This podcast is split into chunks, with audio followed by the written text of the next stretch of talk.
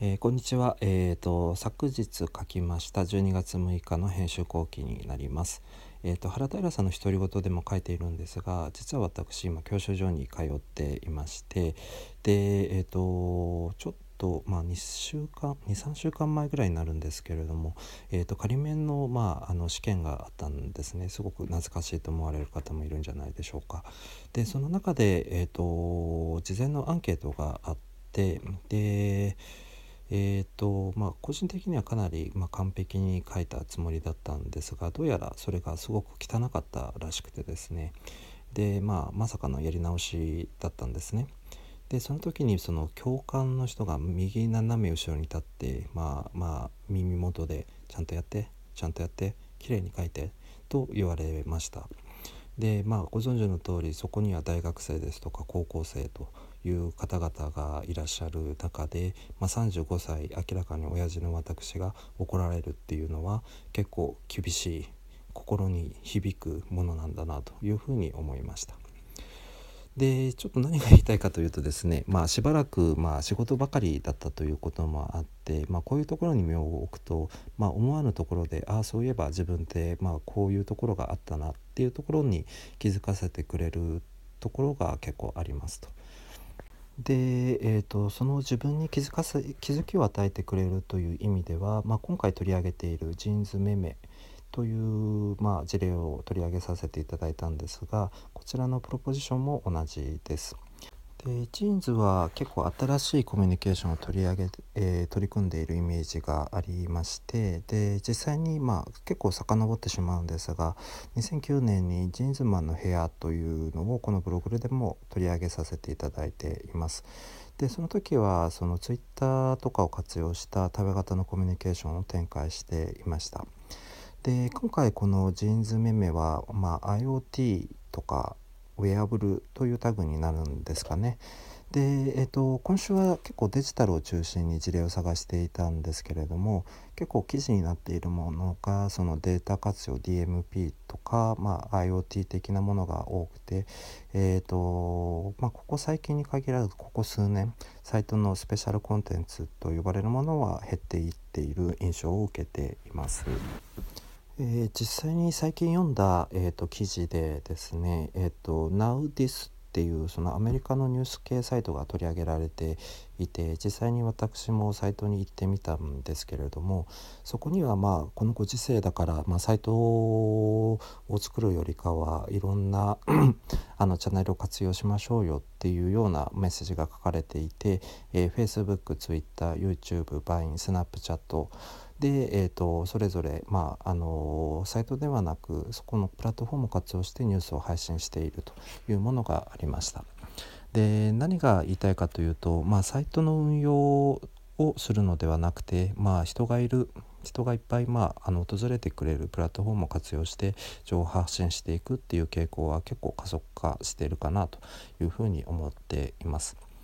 で、えーと、ちょっと脱線してしまいましたがこのプラットフォーム活用 DMPIO 的なものがこのデジタルの事例では着目されていて、まあ、今回この展開ジーンズメメっていう展開は IoT 的なものなので、まあ、時代に乗っている展開なのではというふうに思っているところです。で、えーと、IoT 的なものっていうところで言うとその最近取り上げた事例の中で、えーと、歯磨きのガムですとか CCJC さんの、まあ、ソングボトルといった、まあ、ものがありましたが個人的にはそのさっきのプラットフォームではないのですがその企業がまゼロから開発することですとかそもそも消費者がこういうアプリをいくつも求めているのかというとちょっと分からなくなるんですよね。ただそのこの展開で言うとその多分その Google グラスというところと比較されがちだと思うんですけれども、まあ、Google のようなテクノロジーの訴求ではなくてジーンズメメは自分に気づかせてくれるもう一人の自分という上昇的な訴求にしているところが、まあ、新しいですしこれはメガネのことを考え続けているジーンズだからこそ考えられたことなのだろうなと思いました。で多分こういうその情熱っていうところがそのスポーツドライブエンタメアカデミックのようなサービスにも広がりを持たせられたのではないかというふうに感じた次第です。次に、えー、と前回のポッドキャストは、えー、とまさかの、まあ、原稿なしで一発撮りだったので取り上げてなかったんですけれども、えー、と今回は、えー、と広告業界の気になる情報から3つピックアップしたいなと思っています。で1つ目は、えーと、グローバルの事例で、えーと、AdoWeek で見つけたオレオの事例になります。で、えーと、こちらは、えー、と YouTube でしたかね動画を見る見れるのでぜひ見ていただければと思います。でひたすらまあ何もないところでリラックスしよう的なナレーションが流れ続けているだけなんですけれどもこのまああの尺の使い方30秒の尺の使い方っていうのはすごく贅沢ですし興味深い使い方だなと思いました。で、えー、と2つ目は同じくアドウィークになります。で、えー、とこれは、えー、とオンライン産業があの8,000億円ぐらいをあ、まあ、損失しているというもの趣旨のものが書いてあって。えー、と最近アドブロックのインパクトが結構言われていたんですがそれではなくて、えー、とボットマルウェアイリーガルなコンテンツ内での、えー、と広告表示といったようなところの方が大きいんだよというような趣旨のものでした。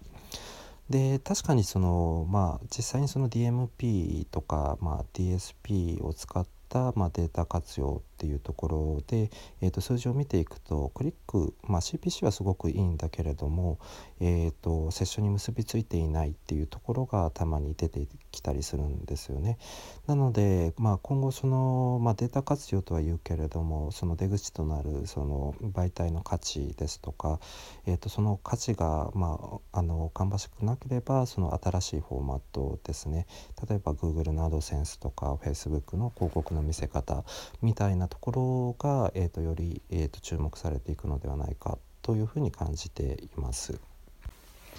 えー、3つ目はアドタイの資生堂が挑むデータドリブンカルチャーの情勢という記事です。で、えーと、この手の記事って結構 AB テストとかどことどこのデータを結びつけてとかに終始しがちな印象があるんですけれども、えーと、この資生堂さんの記事は、まあ、実際に、まあ、体系で組織として体系立てて活用していることが分かる内容っていうところですごくいいなと思いました。多分すごく膨大なデータになると思うんですよね。でその膨大なデータを受け入れられる、まあ、あの組織ですとか、えーと、チーム間のノウハウっていうところは今後非常に、えーと大変だと思うんですけれどもきっと大事になりそうだなというふうに思っています。はいというわけで今週の編集後期は以上になります。